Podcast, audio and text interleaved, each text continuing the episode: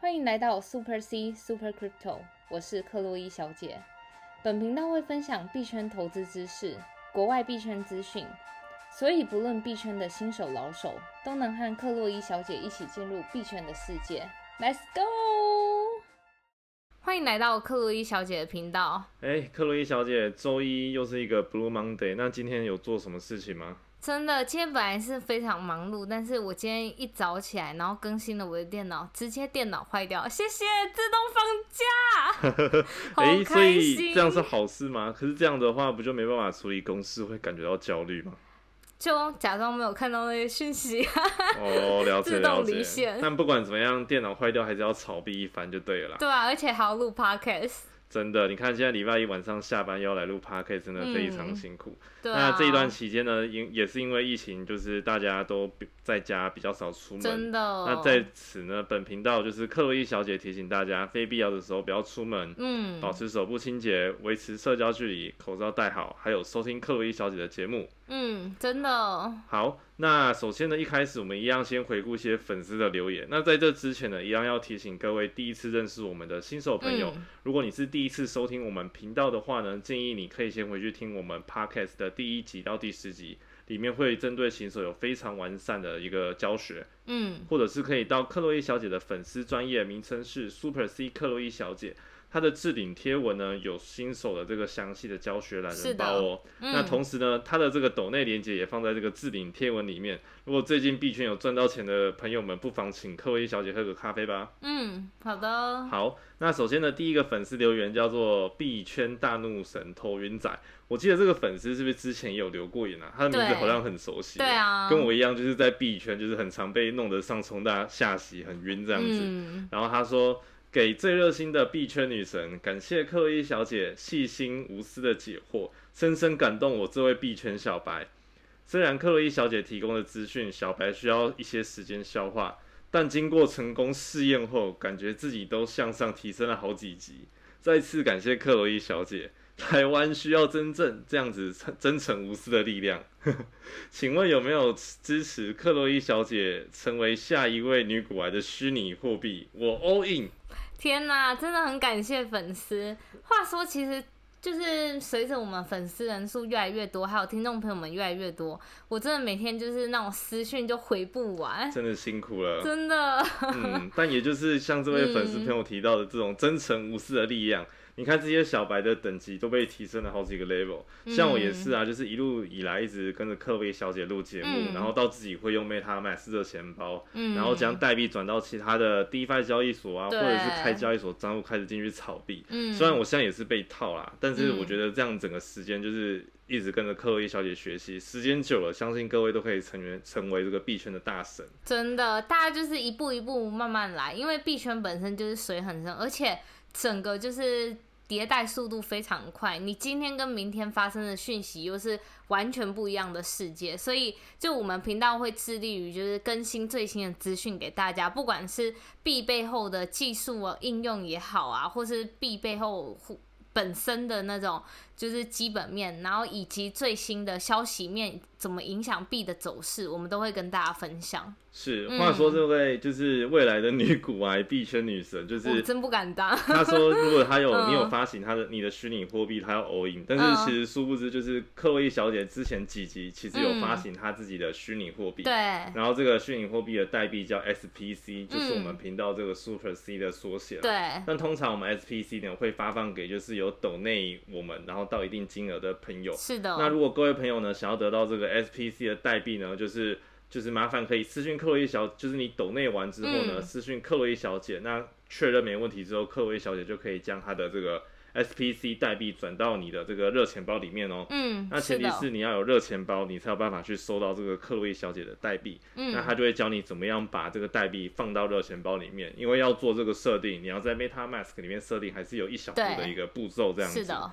对，那其实除了透过克洛伊小姐的这个。粉丝专业的置顶贴文抖内之外呢，也可以直接将就是钱包地址，克洛伊小姐钱包地址，就是将你的代币汇款过去。嗯，因为像其实我们有的粉丝有的是用现金抖内啊，有的人是用虚拟货币抖内的。像克洛伊小姐有收过 cake，我还记得那个 Andy 大大给给对，你是吃好，几次吃蛋糕。然后我记得我们有个粉丝叫 Kelly 吗？他是懂那什么币安币，对，币安，然后还有 Ethereum 都有给哇，过这些粉丝真的是已经进阶玩家，可能是透过流动性挖矿或者是 staking 赚到的币，嗯然后懂那给克薇小姐这样。嗯，好吧，那不管怎么样，如果想要得到这个 SPC 代币，就是克洛伊小姐之前自己发行的代币的话呢，可以通过抖内的方式去获取。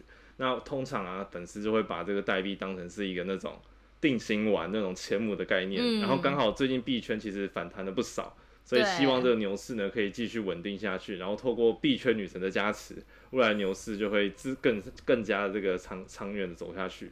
大家一起加油，反正就是整个心态要稳住啦。不管是在那种币圈起起伏伏的时候，大家一定要心特别的稳住，这样。真的。好，的，话说，其实今天就是虽然我的那个电脑坏了，但是其实今天也是美国、英国的放假，所以我嗯其实本身工作量就相对减少，因为我们公司是那种国外的公司，再忙还是要炒币一下。对，然后今天美国放的假是阵亡将士纪呃纪念日，就是 Memorial Day，它就是在每年五月的最后一个星期一，悼念在每个战争中死亡的一些美国军官啦。也就是今天呐、啊。对，然后再来英国是 Banking Holiday，就是银行假期，所以就是这两个欧美国家就是因为不同的原因放假。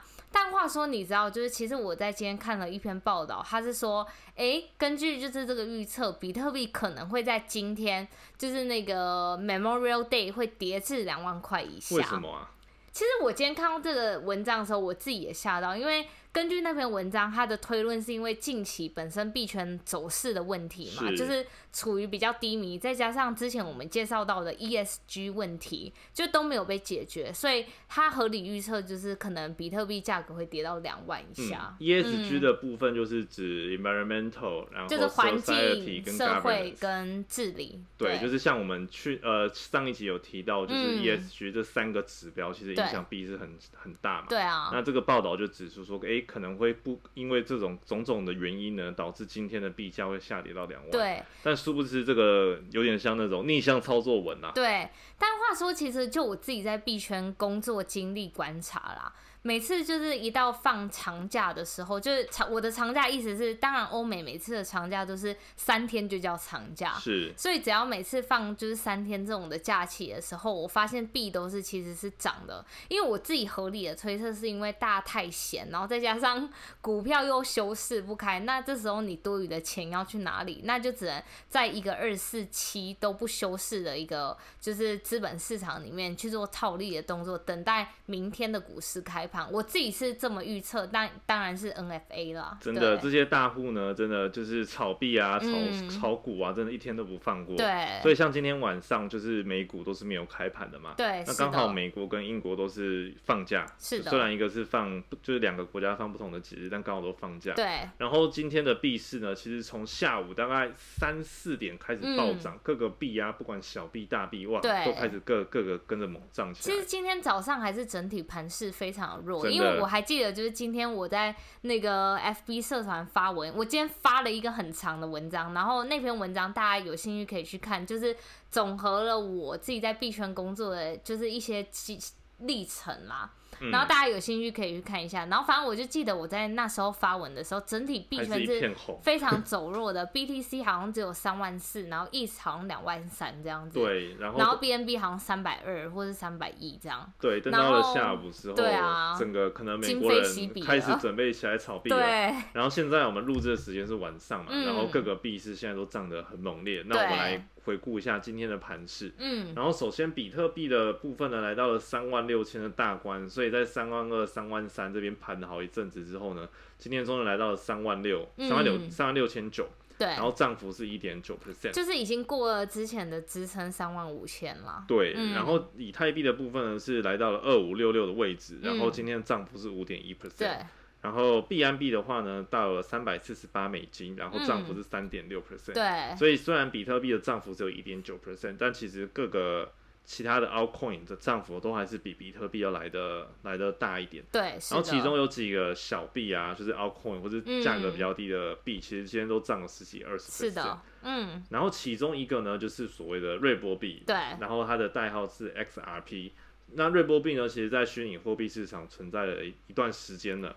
然后今天的价格呢，从原本的零点多，然后今天终于爬回了一块钱，然后今天的涨幅是十五 percent。嗯，那我们今天呢就要来聊一下这个瑞波币的部分。对，就是会特别想提到瑞波币的原因，是因为就你知道，在虚拟货币界的市场。比特币算是我们非常标的性的指标，因为它是第一个出现的加密货币，在零九年就出现。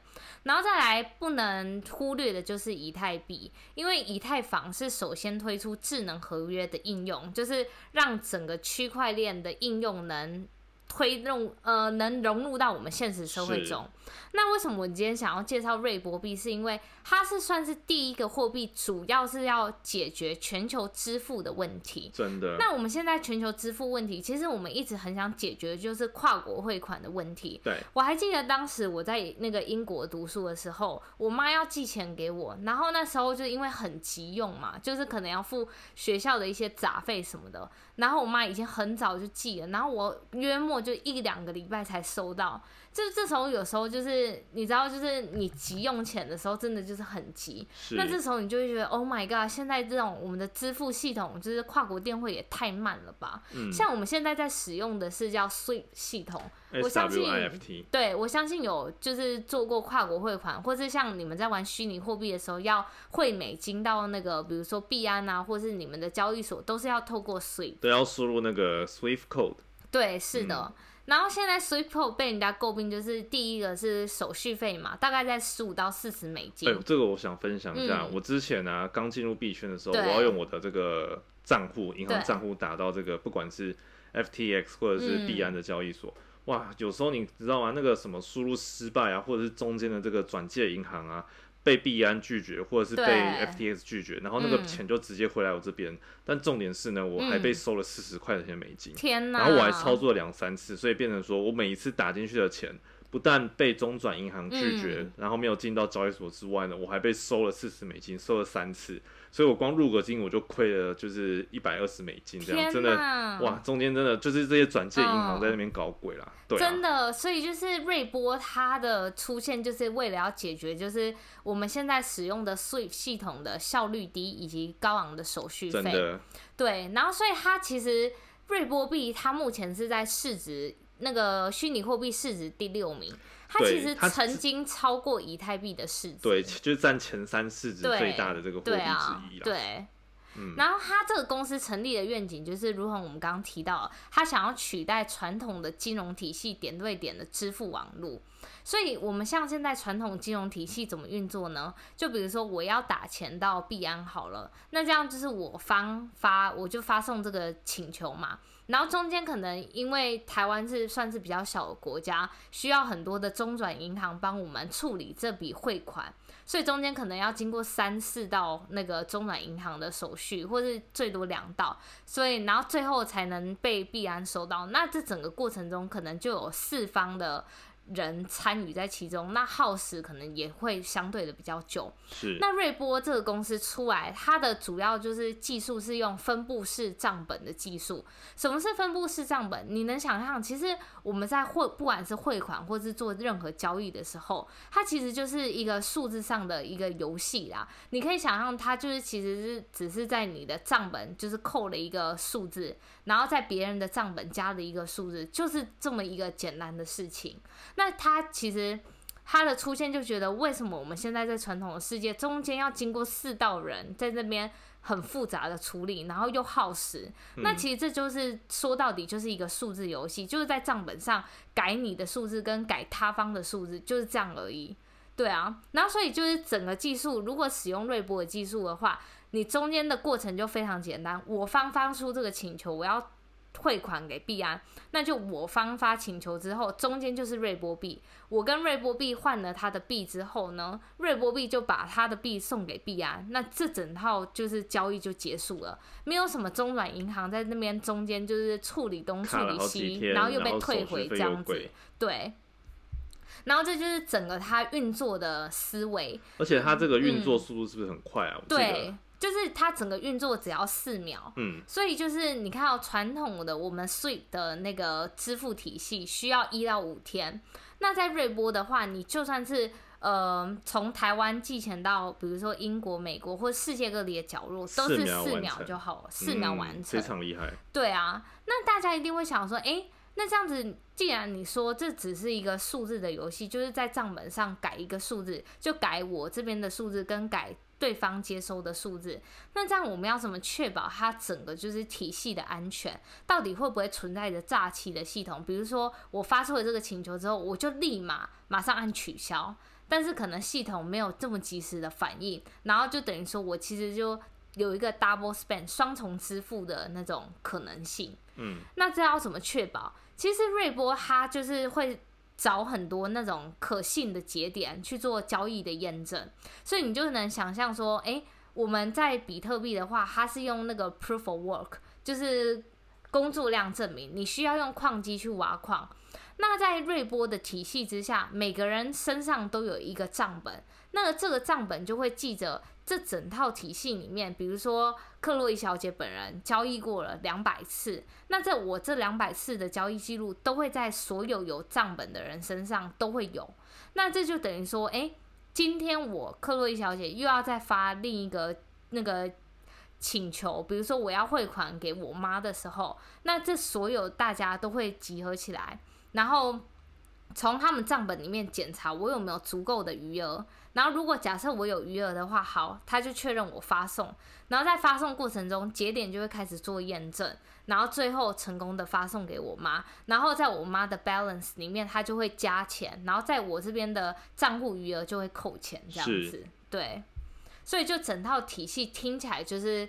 很完美，了解，真的是感觉非常有革命性，然后改改善这个现实生活，然后使用区块链的技术来解决的一个一个公司。是的，但是它其实就是一路以来非常多争议。其实你可以看到那个瑞波币的价格，从二零一八年的高点三块钱，到现在已经掉到最低点，可能有零点多的零点一、零点二、今天才刚又爬回一块了。它其实整个争议就是第一个是人家说它是一个非常中心化的一个体系啦。嗯，怎么说呢？其实瑞波币的总量是一千亿颗，然后但是目前流通在外面的数量只有四十七 percent。那也就是说，其实那五十三 percent 没有流通在外面的，都是被瑞波公司给掌控。那掌控的意思是什么意思？它其实你如果你能想象，你掌控过半数的数量在市。就是在你自己的口袋里面。那今天如果假设瑞波币价格到三块的话，我可以大笔的操弄这整个市场的价格。是。所以就对于区块链我们本身来想，说是我们需要去中心化。对。那今天就搞成怎么又回到中心化的概念了？就有点背离了整个区块链的那种。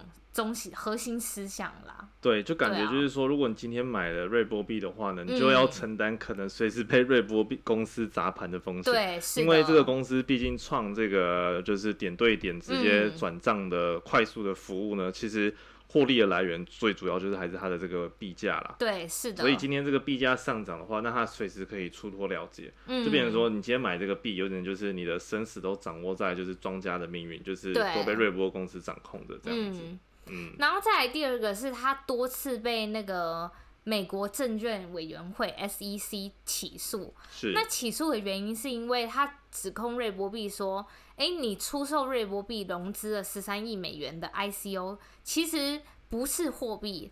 有点变相的是，其实是一个证券，可是你的证券是没有注册过的证券，所以 SEC 它本身是管证券，不是管货币，它才会对瑞波币起诉。因为在大家的看来，瑞波币整个运作其实是更像是那个股票的运作原理啦。是，它其实就不是一个货币啊，因为它毕竟本身只是。有点像那种转借钱的这个媒介，对，然后去帮助转账这样。对，那在这边来，就是在这边，我怕听众朋友们有点可能会有点听不清楚。那我们在这边举一个例子，比如说我今天要发送给你，是，就是一千块等值的美金。比如说我是从台币，然后我发了三万块，比如说现在汇率是一比三十嘛，对，那我发了三万块，然后我得到了三万块，你就会得到一千美金，因为。瑞波币可以用在那个汇款，跨国不同的货币汇款。是，所以你给瑞波公司三万块吗？对，我给瑞波公司三万块台币等值，然后他会换成他自己的货币，然后他就是用瑞波币，然后直接传送瑞波币给你，所以你收到的时候，你其实不是收到美金，你其实是收到瑞波币那个等值的美金，对，等值的币，所以我还要把这个瑞波币卖掉换成美金。对，所以现在问题出现了，瑞波币假设今天我那时候发送给你的时候。就是是三千块等值的台币，假设我可以换到一千颗好了。对。所以你理当来说是要收到一千颗的那个瑞波币。瑞波币，拿一千颗，那时候假设以当时的汇率，你可以换到三万台币等值。对。那假设今天瑞波币的汇，就是它的币价大大跌，比如说跌了五十 percent，是。那你现在拿到一千颗，实际只值一千五百。就一万哎，一万五少钱了，对钱就被瑞波公司收走了。对，就是对，所以这整个体系的运作来说，其实瑞波币更像是一个股票，而不像是一个货币。嗯，因为货币的本质是它是有一个存在的价值的，而不是就是你随时这样一直浮动。而且你就算身为就是一个那个跨国汇款的媒介。你以当来说，你应该要以真实的金额去汇给对方，而不是一直浮动的金额。是，对啊，了解了解。嗯，是的。难怪会被这个 SEC，就是美国证监会去指数这样。对啊，不过它今天就是涨十五 percent 的原因，就是因为有利好消息来了。是，它利好消息就是因为从去年十二月一直纠缠到今年，都已经现在都六月了。都已经经历过七个月的诉讼案，它终于就是获得了一个一丝的好消息啦。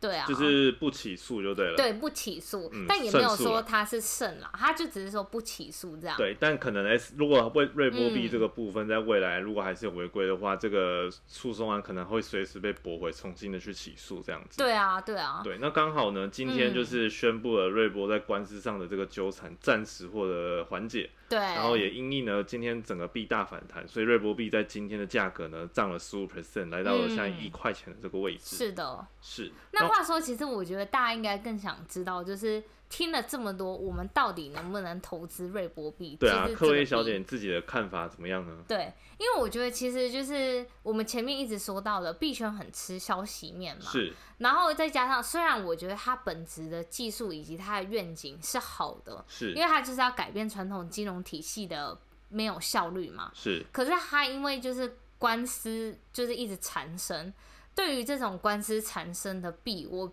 个人是会比较少碰就很陡啦，哪一天可能突然爆了都不知道。对啊，我觉得如果要是我，你问我的意见的话，我个人会对于这个币，我是会做短线，我不会就是长线那种每天可以。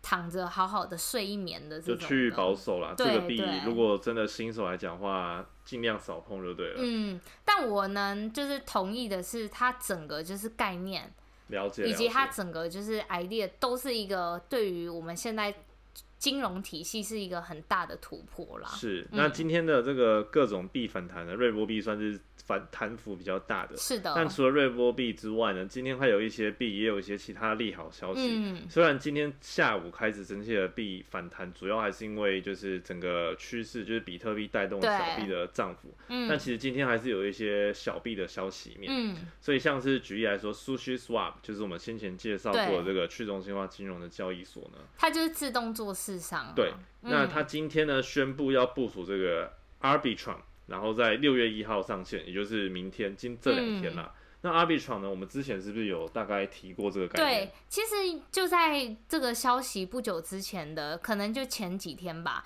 Uniswap 也宣布它部署了 Arbitrum 在它的那个自动注册商上。就是我们前几集有讲到一个透过 Uniswap 的这个代币，然后去投票，然后最后同意让 Uniswap 通过使用 Arbitrum 的这个。